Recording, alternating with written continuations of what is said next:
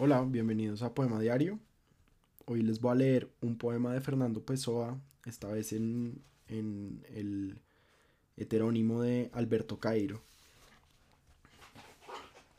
En los poemas de Cairo no tienen título, entonces dice así.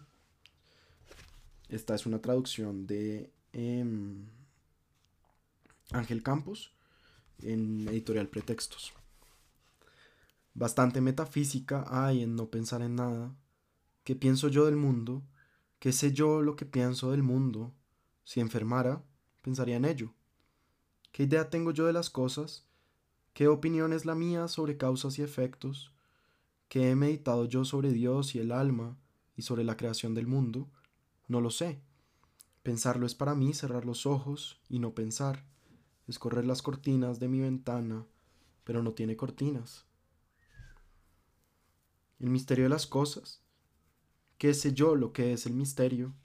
El único misterio es que haya quien piense en el misterio. Quien está al sol y cierra los ojos empieza a no saber lo que es el sol y a pensar muchas cosas llenas de calor.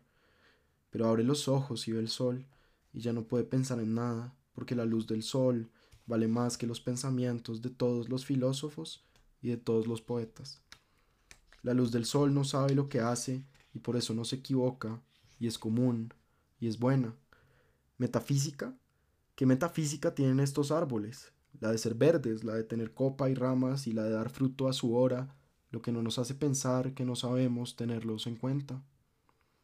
Pero qué mejor metafísica que la suya, que es la de no saber para qué viven, ni saber que no lo saben.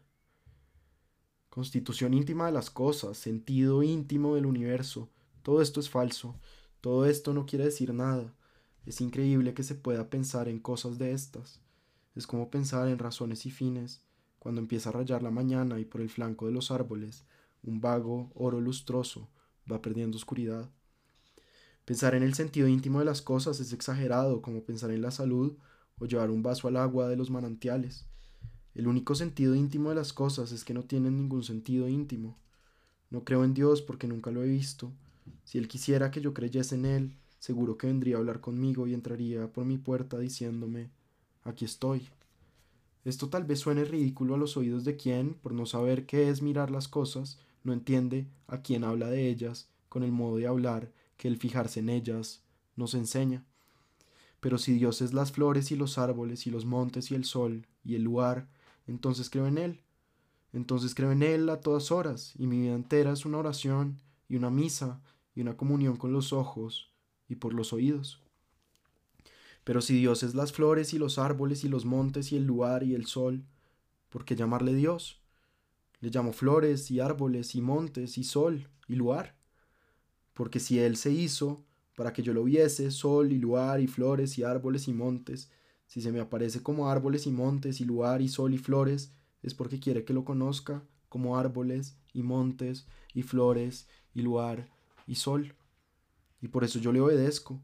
¿Qué más sé yo de Dios que Dios de sí mismo?